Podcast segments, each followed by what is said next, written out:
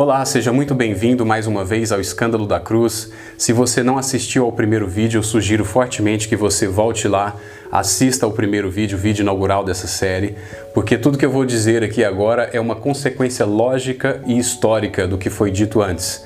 Então dá uma chegadinha lá e depois você volta aqui. Se você ainda não curtiu o canal, não se inscreveu, faça isso agora antes que você se esqueça, porque você dá uma força para o nosso canal que está começando, ok? Eu sou o Pierre Alcanfor, chega mais!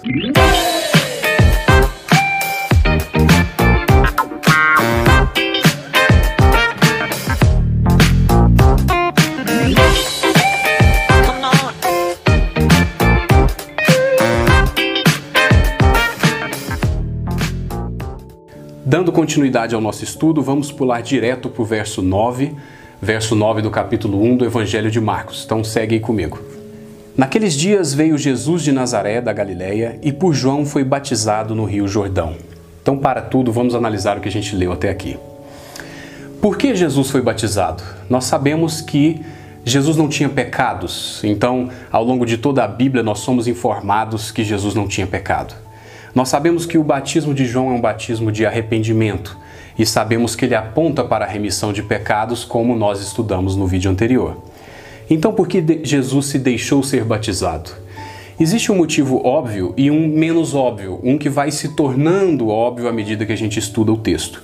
O motivo óbvio inicial é que, ao se deixar ser batizado por João Batista, Jesus está dizendo que tudo o que João disse até aqui é verdade. Ele está atestando, ele está confirmando a obra e o ministério de João. Então João disse que viria alguém muito mais poderoso do que ele, e esse alguém chegou.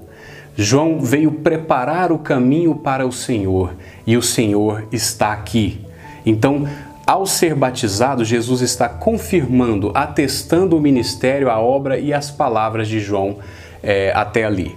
Então, tudo que nós estudamos até aqui, toda a, todas as pedreiras pelas quais nós passamos, a pedreira do arrependimento, da humildade, da coragem, o anúncio de um Messias que viria trazer um novo tempo, que viria trazer um novo relacionamento com Deus, isso tudo está sendo atestado por Jesus. Jesus está dizendo: é de fato assim. Então, é, esse é o motivo inicial e óbvio, mas existe um que vai se tornar óbvio quando a gente for lendo o texto. E é o seguinte: como Jesus não tinha pecados, ele está se identificando com o pecador. Então aqui é como se Jesus dissesse: Eu visto a camisa da escuridão humana, eu visto a camisa da falência humana, eu agora vou palmilhar os passos que o homem palmilha. Eu estou no lugar do homem, eu estou caminhando o caminho que ele deveria caminhar. E mais importante, eu estou seguindo o destino que ele seguiria.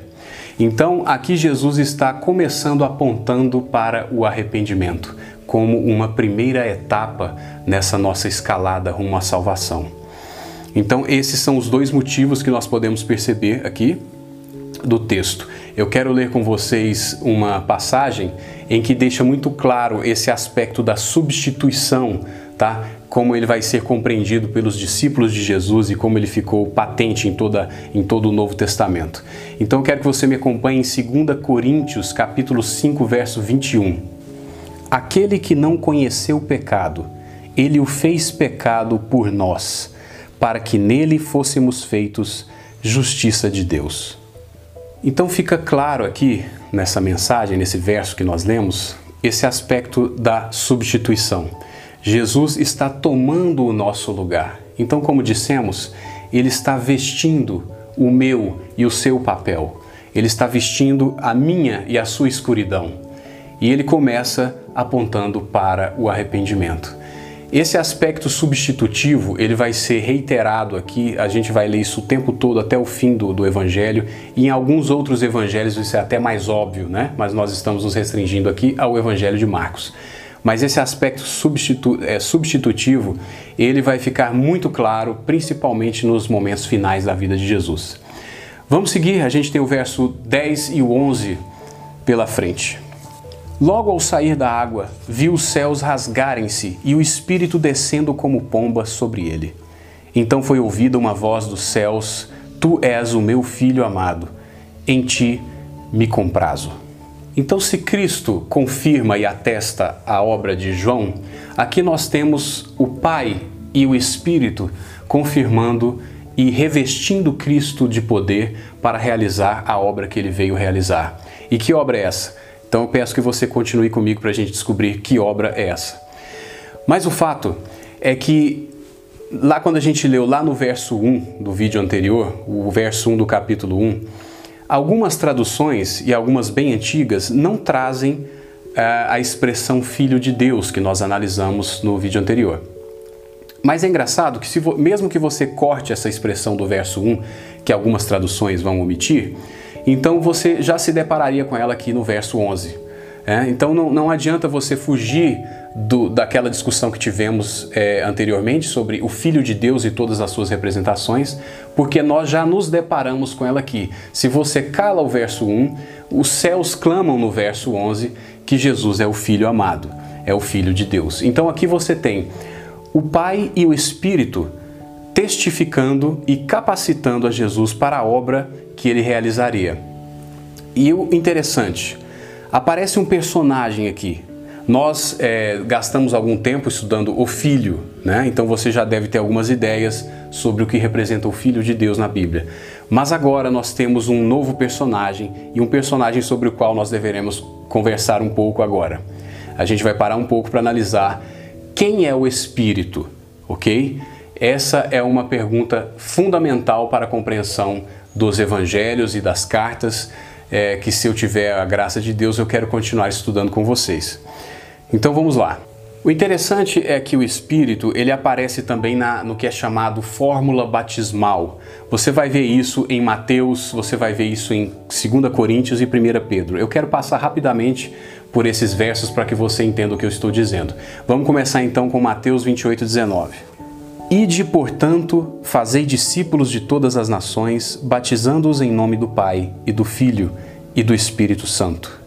2 Coríntios vai dizer: A graça do Senhor Jesus Cristo e o amor de Deus e a comunhão do Espírito Santo sejam com todos vós. 1 Pedro eleitos segundo a presciência de Deus Pai, em santificação do Espírito, para a obediência e a aspersão do sangue de Jesus Cristo. Graça e paz vos sejam multiplicadas. Vocês podem perceber que Pai, Filho e Espírito Santo aparecem sempre num tom de igualdade.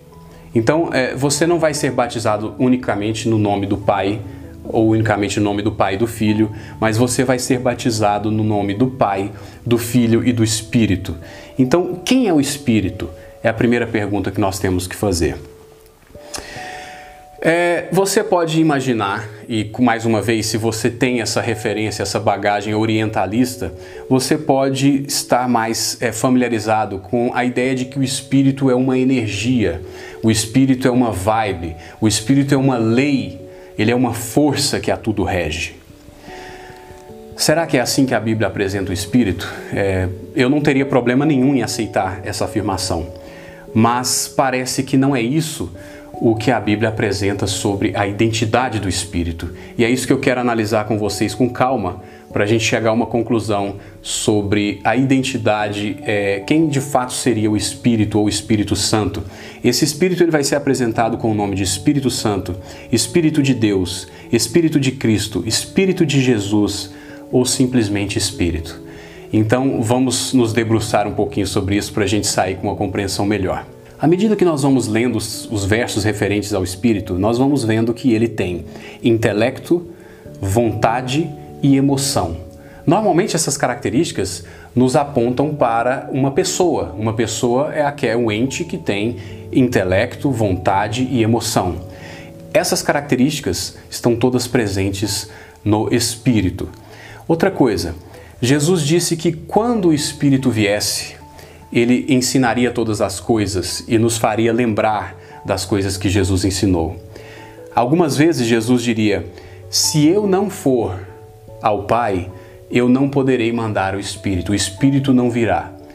Então, quando a gente começa a imaginar aquele conceito de energia ou de uma lei universal ou de uma força divina, não parece já combinar muito com essas primeiras passagens. Nós vamos ler cada uma aqui, mas o Espírito seria alguém que seria mandado, alguém que convenceria. Então eu quero ler rapidamente com vocês é, algumas passagens que sugerem que o espírito é tratado como uma pessoa. E como pessoa, não quero dizer com corpo, com, com membros, eu quero dizer um ente com intelecto, emoção e vontade. Então vamos ler essas passagens rapidamente. João 14, 26 diz: Mas o Consolador, o Espírito Santo, a quem o Pai enviará em meu nome, esse vos ensinará todas as coisas e vos fará lembrar de tudo o que vos tenho dito. João 16, 7 Mas eu vos digo a verdade convém-vos que eu vá. Porque se eu não for, o Consolador não virá para vós outros. Se, porém, eu for, eu vou-lo enviarei. O Espírito, em alguns momentos, é apresentado como alguém que fala. Apocalipse 2,7 diz: Quem tem ouvidos, ouça o que o Espírito diz às igrejas. Ao vencedor, dar-lhe-ei que se alimente da árvore da vida, que se encontra no paraíso de Deus. O espírito também se entristece, Efésios 4:30, e não entristeçais o espírito de Deus, no qual fostes selados para o dia da redenção. O Espírito também ordena, Atos 16, 6, 7, e percorrendo a região frígio-gálata, tendo sido impedidos pelo Espírito Santo de pregar a palavra na Ásia, defrontando Mísia, tentavam ir para Bitínia, mas o Espírito de Jesus não o permitiu. Eu gostaria de chamar a sua atenção para esse fato de que o Espírito Santo está sendo igualado ao Espírito de Jesus. Perceba aí no verso 6 que ele fala, tendo sido impedidos pelo Espírito Santo. E no verso seguinte ele diz, mas o Espírito de Jesus não o permitiu. Por fim, eu quero ler João 16,8, em que o Espírito convence o homem. Quando ele vier, convencerá o mundo do pecado, da justiça e do juízo. Ok, dando essa passeada rápida por alguns versos que se referem ao Espírito, a gente pode ver que ele não é tratado como uma energia impessoal, como uma lei ou uma força universal com a qual nós não temos nenhum tipo de relacionamento ou, ou simplesmente poderemos entrar no fluxo dela. Né? Essa lei universal, essa, essa energia, normalmente as pessoas que adotam essa visão, elas, elas tentam se harmonizar a essa energia, elas tentam deixar que a sua vida seja levada pelo fluxo dessa energia. Não é o caso aqui. Aqui o caso é de alguém com quem nós temos um tipo de relação. É alguém que fala, alguém que ordena, alguém que convence, alguém que será enviado, mas ainda não foi. Então tudo isso aponta para um relacionamento muito pessoal. Mas poderia ser esse espírito uh, um espírito desencarnado de uma pessoa que desencarnou, ou simplesmente muitos espíritos desencarnados que auxiliam a humanidade na evolução? Poderia esse espírito se referir a isso? Acho difícil, porque além desse espírito ser apresentado como uma pessoa, ele é apresentado com características que só Deus possui. E nós vamos ler alguns desses versos agora. Acompanhe comigo. Em Hebreus 9,14, esse Espírito é apresentado como eterno. Muito mais o sangue de Cristo, que pelo Espírito eterno a si mesmo se ofereceu sem mácula a Deus, purificará a nossa consciência de obras mortas para servirmos ao Deus vivo. Nós vimos no vídeo anterior que dizer que alguém é eterno é algo extremamente impactante dentro do contexto bíblico. É, ninguém é eterno, além de Deus, de acordo com uh, o contexto bíblico. Ninguém poderia ser chamado de eterno. E aqui o Espírito é eterno. Nós vimos que só mais uma pessoa além do Espírito e obviamente além do Deus Pai, que não é problema para ninguém entender Deus Pai. Talvez, talvez alguma referência mais feminista, né? É porque pai não mãe, tá? Mas tudo bem. É, é, é Deus apresenta também características maternais, não tem problema nenhum. Quanto ao Deus Pai é, poucas pessoas teriam problema. Em relação ao Deus Filho, começamos a estudar, né? E não quero que você feche esse entendimento ainda, nós temos muito chão pela frente. Mas outra pessoa está sendo apresentada como eterna e esse alguém é o Espírito. Então vamos acompanhar aqui mais algumas características que são exclusivas de Deus sendo atribuídas ao Espírito. O Espírito é onisciente, veja 1 Coríntios é, capítulo 2, verso 10. Mas Deus nolo revelou pelo Espírito, porque o Espírito a todas as coisas perscruta, até mesmo as profundezas de Deus. É muito curioso você entender, você perceber que o Espírito aqui está sendo, é, é, está sendo apresentado como alguém que perscruta as profundezas de Deus, porque somente Deus poderia perscrutar as suas profundezas. Mas vamos seguir. O Espírito também é tratado como onipotente. Em Jó, capítulo 33, verso 4, diz o seguinte: O Espírito de Deus me fez e o sopro do Todo-Poderoso me dá vida. A palavra aqui no hebraico é ruar, e ruar significa sopro também.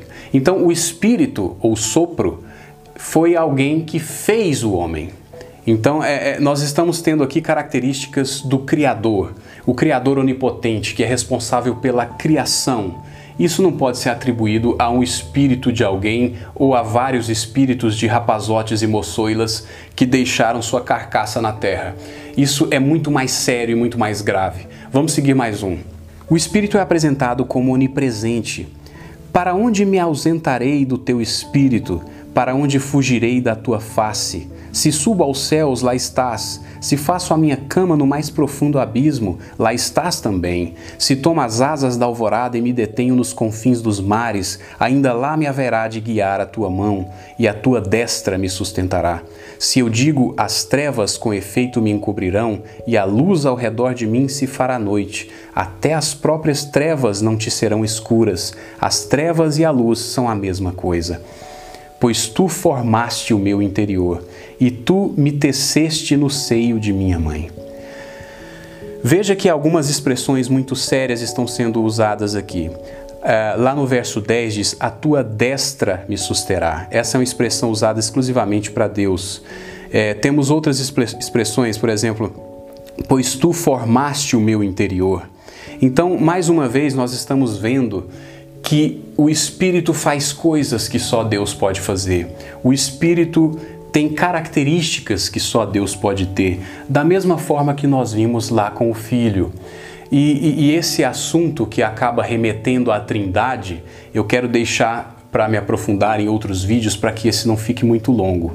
Mas que fique aí essa pulga atrás de sua orelha para essas três pessoas que são apresentadas de uma forma que nenhuma outra em toda a Escritura vai ser apresentada: o Pai, o Filho e o Espírito. E eu quero que você observe que a gente só foi até o verso 11.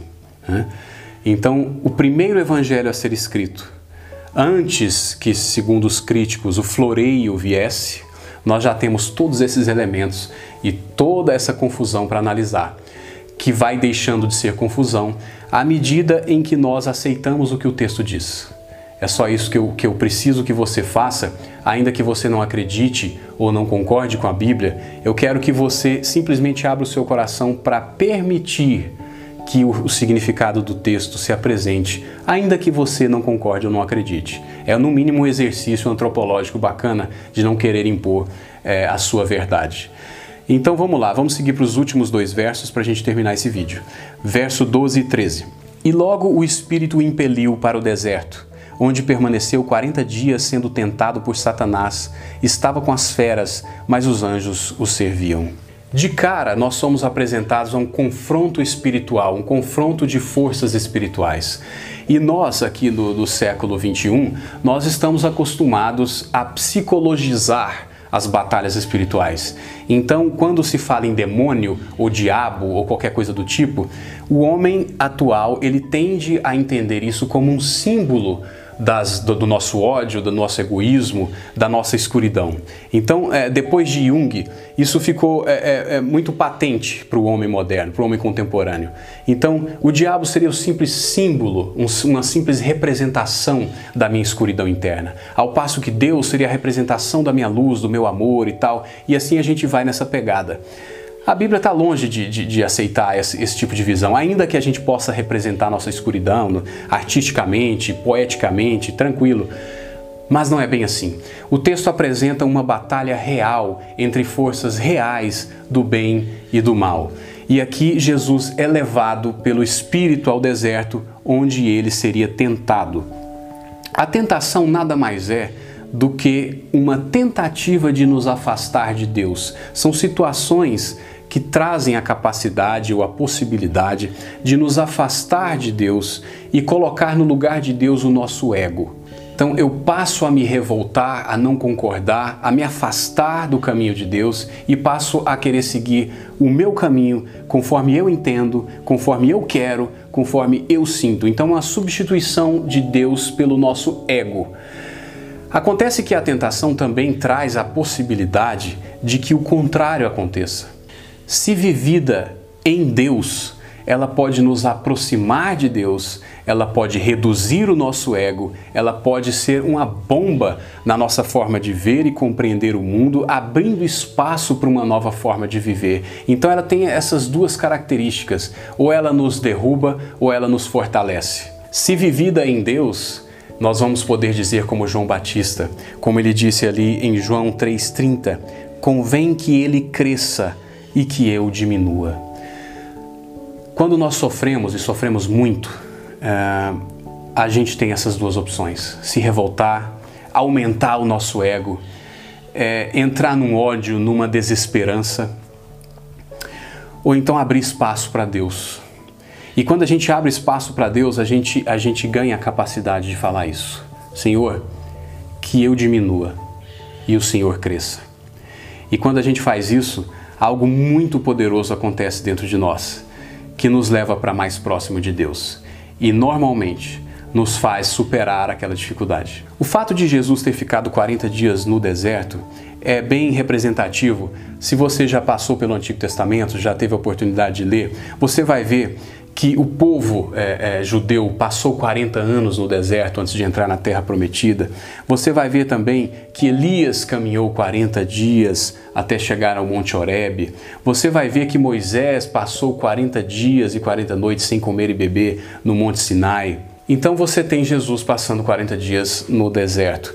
O deserto sempre na Bíblia ele, ele vai ser, ele vai representar tanto uma dificuldade, um desafio, momentos difíceis, é, como intimidade com Deus. E não é à toa que essas coisas vêm juntas, né? Você tem o desafio, a tentação, como nós estávamos dizendo, e a intimidade, quando você se quebra, quando você permite que Deus preencha o seu coração. Normalmente isso acontece num momento difícil, então é, é, você tem mais intimidade com Deus. Essas coisas caminham juntas. E eu quero finalizar esse vídeo dizendo o seguinte: quem foi que levou Jesus ao deserto? Foi o diabo? Não. Quem levou Jesus ao deserto foi o Espírito, foi Deus. Então eu vejo hoje muita gente é, é, dizendo que, que toda dificuldade, que toda doença, que toda que todo momento difícil é a presença, uma presença maligna que está na vida dele ou qualquer coisa assim. Mas quando a gente estuda com cuidado a Bíblia, não é bem assim. Muitos momentos difíceis podem ser trazidos por Deus para nos fazer ver, para nos fazer ouvir aquilo que de outra maneira nós não temos conseguido ouvir ou ver. Então, ah, você pode dizer, não, mas quem tentou Jesus não foi o Espírito, foi o diabo. O texto está dizendo, ok, mas você imagina que ao levar Jesus ao deserto, Deus não sabia que ele seria tentado? Então eu, eu tenho tranquilidade de te dizer que Deus levou Jesus ao deserto para ser tentado. Ele não foi pego de surpresa, do tipo, nossa, eu te levei ao deserto, mas eu não sabia que o diabo ia estar lá para te tentar. Não é nada desse tipo. Deus levou Jesus ao deserto para ser tentado, assim como Deus pode me levar e te levar a momentos difíceis para que nós nos aproximemos dele, se de outra forma nós não temos conseguido ouvir a voz de Deus. Esse é um novo salto no, no nosso caminhar com Deus, é o de confiar nele, ainda que as coisas não estejam perfeitas, ou ainda que as coisas não saiam da forma como nós gostaríamos. Esse é um novo salto de fé. Quando tudo está bem, então você tem mais tranquilidade em agradecer e louvar a Deus. Mas quando as coisas não estão bem, esse louvor sacrificial, como é chamado, né? quando tudo vai mal e você louva a Deus a si mesmo, isso é um novo salto de fé que eu gostaria de chamar a atenção aqui. Então eu fecho esse vídeo apresentando a segunda pedreira. A primeira pedreira foi a do arrependimento, o batismo de João. E a segunda pedreira vai ser esse exercício de substituir o nosso ego pela presença de Deus. Substituir a nossa vontade pela vontade de Deus e ver Deus mesmo nas, mesmo nas dificuldades. Olha, existem muitas igrejas hoje que trabalham na base da troca. Então a pessoa chega lá, ela, ela ora a Deus, ela faz campanha para ganhar um novo carro, para ganhar uma nova casa. E se ela não ganha, ela é acusada de ter pouca fé. Isso eu acho triste, eu acho eu acho deprimente esse tipo de prática, porque Deus pode trazer a dificuldade no momento que Ele quer se aproximar ainda mais de você. E você pode estar ganhando o carro, a casa que você quer, e pode estar se afastando de Deus. Então, é uma forma de você deturpar aquilo, a forma pela qual Deus trabalha. Deus trabalha na dificuldade, Deus trabalha também na alegria. Você não precisa ficar sempre triste ou sofredor para dizer que está próximo de Deus, mas você tem que saber encarar o sofrimento, a dor com Deus em Deus e para Deus. Foi um prazer é, gravar esse segundo vídeo. Eu espero que você continue comigo. Se inscreva, deixe seu like e a gente se vê na próxima. Grande abraço.